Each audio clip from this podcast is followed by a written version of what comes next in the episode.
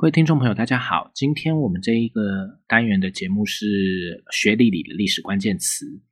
不过在正式开始之前，我们想要跟各位先讲一下，就是这个单元的名字虽然有个“学理”这两个字。但是这并不是要跟各位说教或是讲课的意思，我只是想要透过这个单元来介绍一下某些我们在生活里习以为常，然后会拿来使用的词汇，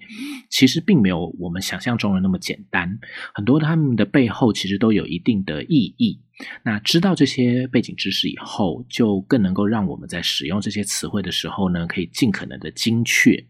反过来说，也可以让我们在听到或看到其他人在使用这些词汇的时候，我们会有足够的判断力去辨别他说的这些话到底有多少的信度。这样讲可能会让各位觉得有点自以为是啦，但是我的期盼真的就是活在一个多元而理性的社会里面。所以，我想在我能够做到部分，尽己所能的做点什么。尤其今天，可能因为获取资讯的机会和方法太多了，所以反而形成一种众生喧哗的状况。但是，这也因此增加了阴谋论的影响力。可是，阴谋论本身是一种最不负责任的论述方式，因为他们用很多的疑点而不是证据来作为论述的依据，这样就会说了很多，但其实根本没有意义。譬如说，在九月二十九号当天出现了呃美国史上最混乱的一场总统大选辩论。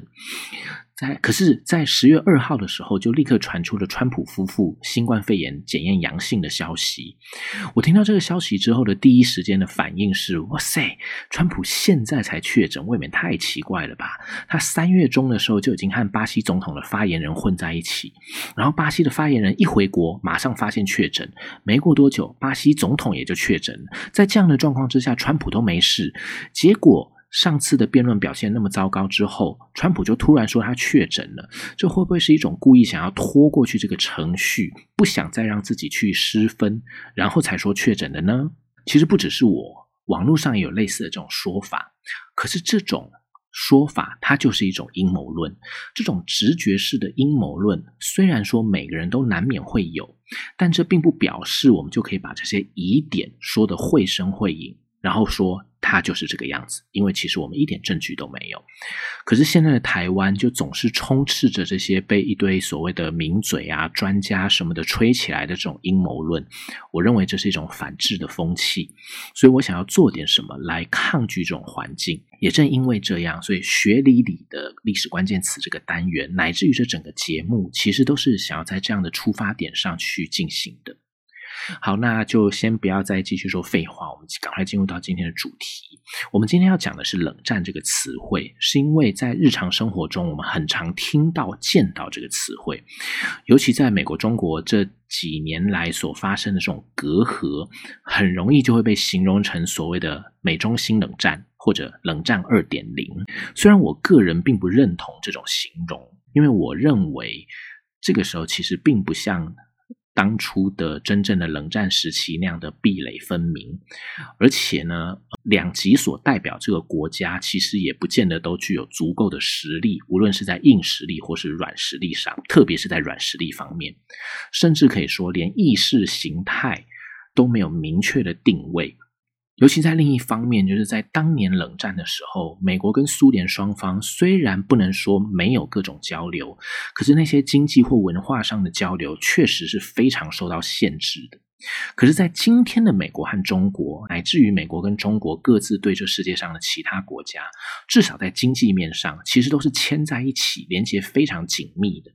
所以，现在的美中对抗，这个对抗或许确实是存在的。可是这种对抗并不能因此就表示说这是一种冷战形态的对抗。不认为现在的美中对抗可以直接类比于冷战的，其实也不是只有我一个人啊。譬如说，澳洲前总理 Kevin Rudd，他就说，现在的世界局势顶多只能叫做冷战一点五，而不是冷战二点零。他的主要论点，其中之一就跟我刚刚所说的差不多，就是经济贸易上的这些连结和互动这个部分。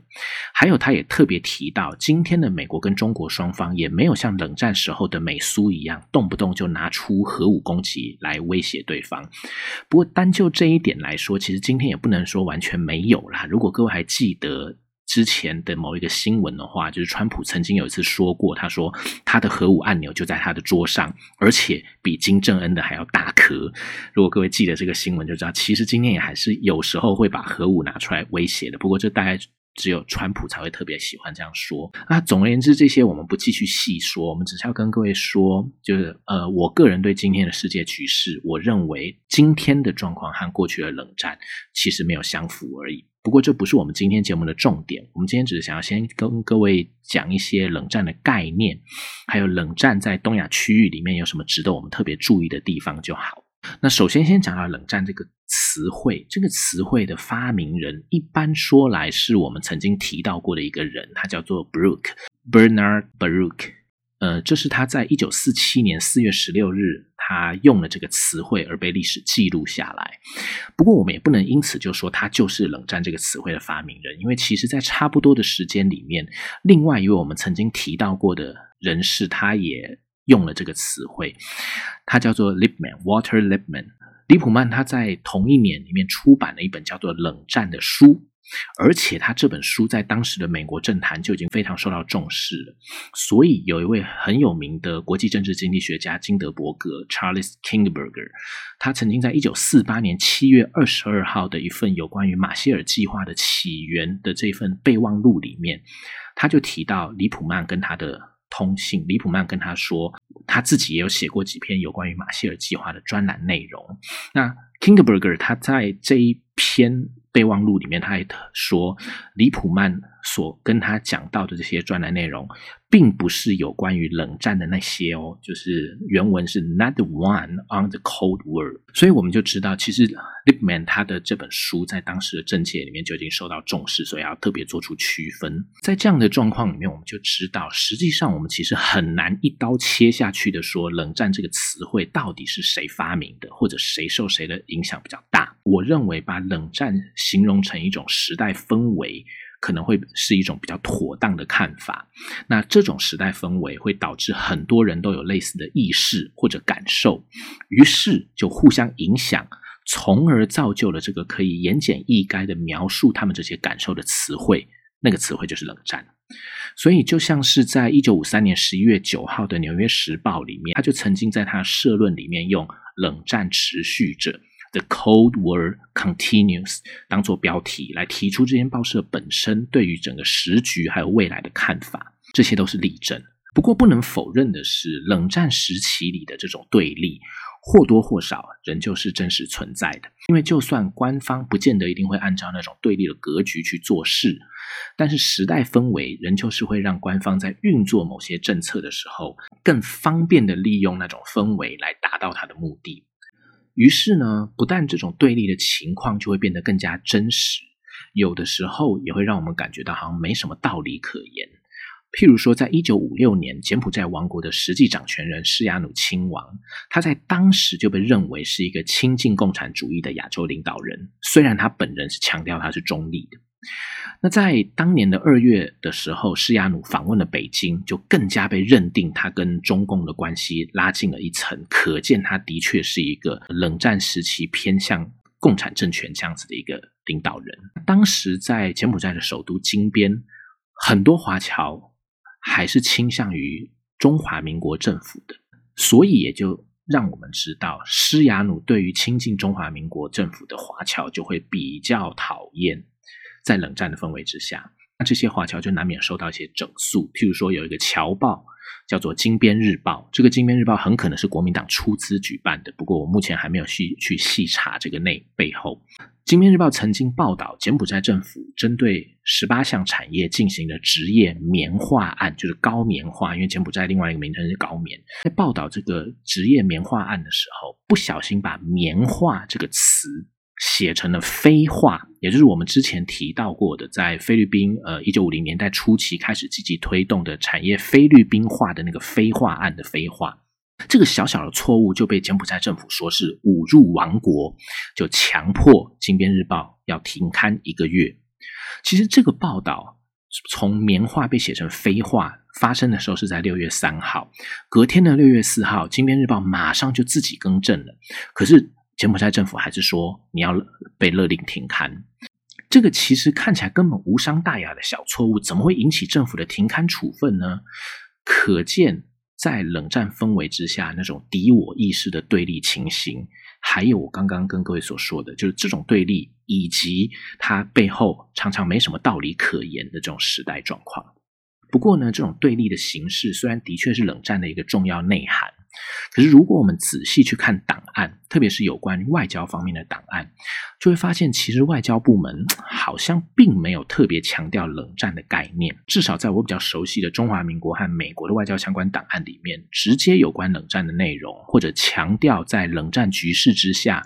呃，我们这个政府应该如何如何的那种依据冷战而制定决策的史料，其实真的不太多。大多数我们能够看到的，往往都是外交单位援引民间说法的。的时候，才会在民间说法里面看到冷战这些字眼。除了我们刚刚提到那个 Kinderberger 那个例子之外，譬如说在中华民国外交部里面，也多半都是在剪贴报纸的时候才会看到冷战这个词汇。譬如我们之前在唯独在亚洲的那个好物推荐单元里面，我们提到一个三国外长会议。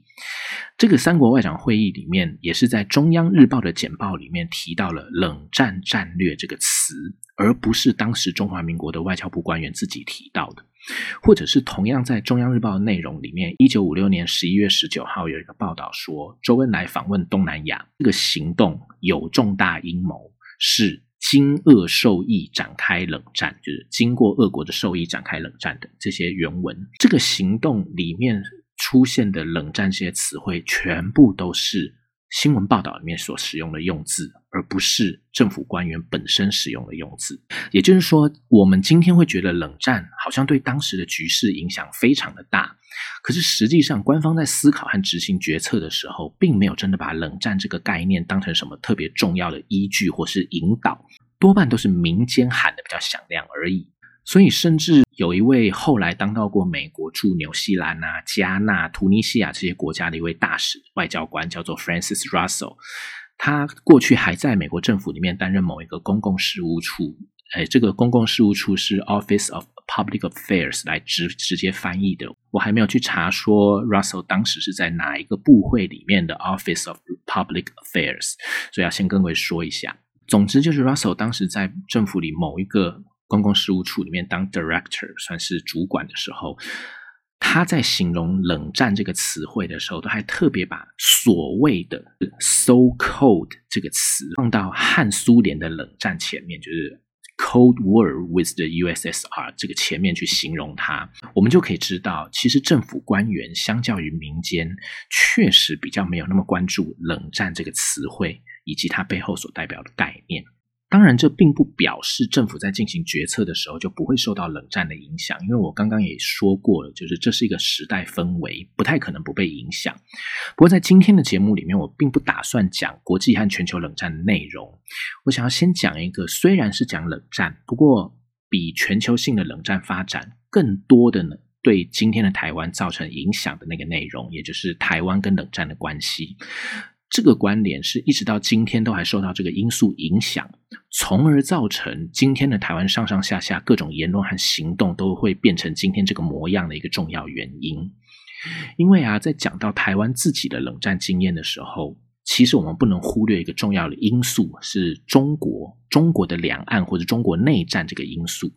因为这是一个兼具冷战和内战性质的特殊状况。纵观全世界的冷战经验，其实应该都没有任何一个像两岸一样的例子，包括两韩、两德、两越，就北越、南越这样子的例子，都其实和两岸这个 case 不一样。那也因为这个因素，很多发生在两岸，乃至于围绕两岸的香港、澳门这些华人社会，甚至整个东亚，就都难免会因为中国内战这个因素的影响而造成各自举措上的变化。也就是说，这个中国内战的状况，会因为中国的特殊状况，而使得中国这个概念跟所谓的冷战缠结在一起。那就造成了，就算不是中国或台湾的地方，也会受到中国内战的影响，而让自己的内部出现包括呃疑虑啊、猜忌啦、恐慌啦之类的这种气氛或者考量，呃，譬如说，各位可以先看一下在历史野武士的那个文字空间里面，九月二十四号那天刊出的内容，题目是“人都死了，还要被误会为匪谍，帮忙写个惨字”的那篇文章。那篇里面讲到是一个偷渡案件，因为有一艘往来于香港和雪梨之间的客轮被澳洲警方发现有偷渡客，而且发现的时候呢，至少已经逃走了三人，然后有两个人死在船上。这个事情本来好像很单纯，它就是一个一直到今天也绝对不可能禁绝的偷渡案件而已。可是，在冷战的环境里面，再加上中华民国当时基于中国内战这个因素而产生那种打击共匪这一类的意识，就使得中华民国驻雪梨的总领事馆很直觉式的就跑去跟澳洲警察说：“哎，你们要小心哦，这搞不好不是单纯的偷渡事件哦，因为协助偷渡的那些船员。”有些好像也曾经被共产党控制过，说不定他们是有谍报任务的哦。这一类的话，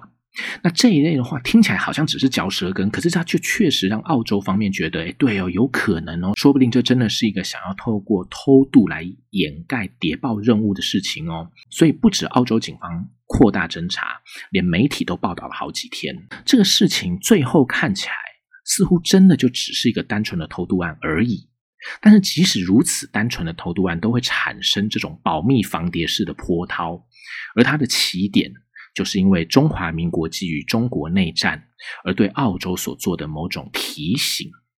这个也就是我们刚刚所说的冷战里面的中国内战因素所造成的影响。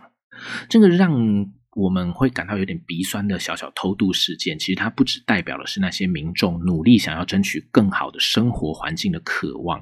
其实它也体现了在冷战时期，因为两岸政权都号称自己是正统的中国嘛，而对各种可能打击对方的机会，或者是避免被对方打击的机会发生，从而形成的那种互相猜疑、警戒，乃至于各种可以借题发挥的状态。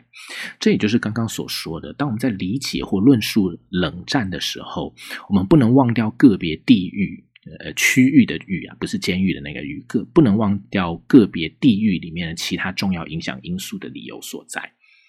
而在探讨或者尝试利用东亚冷战史来思考今天的很多事物，譬如说政治事务的时候，其实都不该把这个中国内战的影响因素给忽略掉。我自己在研究的时候，其实也我也都会很注重这个因素。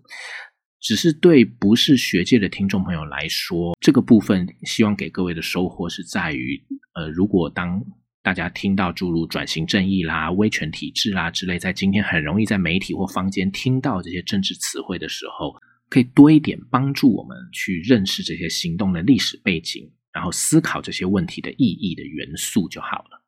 好，那这个中国内战的因素也可以让我们对今天的台海两岸局势为什么会有目前这样的基础提供某些认识。譬如说，呃，我们在看到对岸的国台办或外交部，或者我们台湾这边的陆委会或外交部，在对于有关对方的论述或行动进行批判，或者是对于自身的行动进行解释的时候，为什么好像常常讲的话都不太符合我们民间的感受？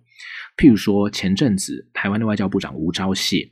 在台湾的民间一片觉得美国好像超级挺台湾的，搞不好真的要跟台湾进行所谓的复交的时候，怎么会突然讲一句不寻求建立全面外交关系的这种话呢？而这种话也引起了台派人士很错愕，然后蓝营很多蓝营人士就因此有点借题发挥，开始奚落吴钊燮的这种结果。那为什么吴钊燮会突然踩刹车讲出这样的话呢？其实这也跟冷战时期的中国内战因素延续下来的结果有关。我们用一个小小的历史的例子来说明一下好了。譬如说，在一九七三年的时候，呃，当时中华民国已经不再是联合国的成员了，可是还维持着跟美国的外交关系，所以还是有一个驻美大使在 D.C。那在各个地方也会有总领事馆或领事馆这些的存机构的存在。这个时候的驻美大使是沈建宏。有一次，沈建宏应邀到德州去访问。虽然中华民国已经不是联合国成员了，但毕竟还是美国所承认的中国驻美大使嘛。所以呢，沈建宏访问德州的这个事情，在当地还算蛮轰动的消息。据说美国的三大电视网 ABC、CBS 跟 NBC 都还有派记者去采访，而且还利用傍晚六点半的新闻时段播出了沈建宏大使接受访问的内容。就受到重视的角度来说，其实这已经算是真的很不错的了。可是沈建宏大使在受访的时候说的那些话，其实基本上都是我们今天听了之后会打呵欠那些官话，没有什么新意。他说了什么呢？其他就是一些我政府为唯一之中国合法政府，今虽退出联合国，但我仍坚持反共复国国策，并绝不与中共做任何谈判。这些。听起来很像是废话的这些话，老实说，这种等级的废话，我们今天在譬譬如说，呃，台湾的欧江安呐，对岸的华春莹啊，这些人的口中，我们都可以听到很多类似这样的空话。在今天我们去说的时候，我们可能会奚落取笑说这是他们的程度问题。可是我们看沈建宏这种优秀的新闻从业人员，外交历练也非常非常丰富，他讲出这种话，当然不可能是程度问题。可是他为什么还讲的这么空泛的话呢？可见这个问题一定不是程度，而是任务。所谓的任务，就是他必须要在这个时候继续去宣传他所代表的国家的立场，无论他本人到底是怎么想的。因为他的身份，他之所以能够站在这个地方接受访问的理由，是因为他得到了这个国家的任命，专门负责讲这些话、做这些事。如果他没有这么做，以至于让任命他的国家或政府受到各种有形或无形的损害，就是他的失职。类似的状况，如果各位还记得，很多年前。超过十年以上了，台湾有一位外交部长自认为在一个私人场合，当然其实呢并不是私人场合，只是一个非官方场合。他说了一个用某种来自鼻腔内部的分泌物来形容东南亚某个幅员非常小的国家的言论，而这个言论造成了那个国家非常不满的结果，这就造成了一个失职的状况。其实就外交来说，这的确是一个非常非常不适当的表现。不过这个我们就不继续说了，我们只是要说的就是，就像这个 case 一样，沈建宏他。之所以会在那个地方受访，就是因为他是中华民国大使，他受到国家的任命，负责在他的驻在国里面的任何机会中，都要坚定的捍卫、宣传任命他的国家或政府所奉行的政策内涵。所以，就算那些政策本身或许只是口号或政治宣传，并不是真正的目标，沈建宏一样得要继续讲那些话。那那个时候的中华民国就是一个还没有公开放弃反攻的政策，甚至还不承认对岸的中华人民共和国是个主权实体的时候。因为承认中华人民共和国是主权实体，它最早最早要等到一九九零年代初期的李登辉当总统的时候才有。所以回到沈建宏的那个时代，即使。当时的中华民国内部早就知道反攻无望，而且自己随时就会被美国抛弃断交了。沈建宏还是得要公开做出那些被今天的我们听起来或看起来好像很蠢的宣誓内容。这就是因为中华民国本身就是一个基于中国内战而在台湾延续的这种格局的政治存在，所以很多表面上的话，就算心里不那么想，却还是得那样说。那我们如果回到刚刚所举的那个吴钊燮的例子，就可以知道为什么吴钊燮他终究还是得要踩刹车的原因了。这种因为冷战期间的中国内战因素延续到今天，仍旧有很多影响的例子，其实还有很多，我们就不赘述了。反正以后很可能还会有其他的机会举例举到。不过这些都是想要和各位听众朋友分享一个认识，就是冷战虽然是全球的，但是在各个地区它运作的状况还是不太一样的。东亚冷战也是一样。事实上啊，就连在形成冷战的过程里面，包括对于二战的战后处置，其实东亚都有着不同于其他地方的考量。这样子的研究其实也非常多，以后我们可以慢慢的说。不过今天顺着一个时事，我们可以顺便举到这几天在日本学术界引起一些波涛的加藤洋子老师，他在对日本天皇的研究里面就可以看到，包括像盟军、美国在对于日本战后天皇制度的态度这些研究里面，就可以看到思考。东亚战后处置的一些特殊的地方，我不是留日的，不过因为一些渊源，所以加藤洋子老师算是我的师祖辈的老师。他这次在日本学术会议的会员身份，和另外五位学者一起收到史无前例的没有得到首相任命的待遇，而且内阁府还说没有办法评论为什么，这就让很多学者认为这是政治干预学术的一种表现。不过，因为目前子弹还在飞啦，我们也不知道到底确切状况怎么样，所以我们在这边只是顺便提一下加藤洋子老师，也让各位知道，就是加藤洋子老师本身也是非常非常杰出的学者，无论他最后会不会受到首相任命就好了。总之，对今天的我们来说，对于冷战的基础知识，首先要知道的应该就是尽量避免用一个大帽子一样的概念，譬如说。最常见的意识形态的对抗这种大帽子去理解冷战在各个地方的运作状况，因为真的没有那么简单。而在面对台湾延伸出去的东亚这个区域的时候，我们也要知道，东亚本身就具有不少独特于其他地方的那种特质。当然啦，其他地方也一样会有不同于东亚而有它自己独特处的那些特质啦。东亚为什么这么不一样？就是其中一个因素就是中国内战这个因素。中国内战的影响范围并不只是台湾海峡两岸的政权而已。而是只要和两岸有所连接的人事物，都难免会受到牵扯，所以我们不能在分析事情的时候忽略了中国内战这个性质。那这个也就是我们今天节目的主要内容了。好，以上就是我们今天的节目，谢谢大家，拜拜。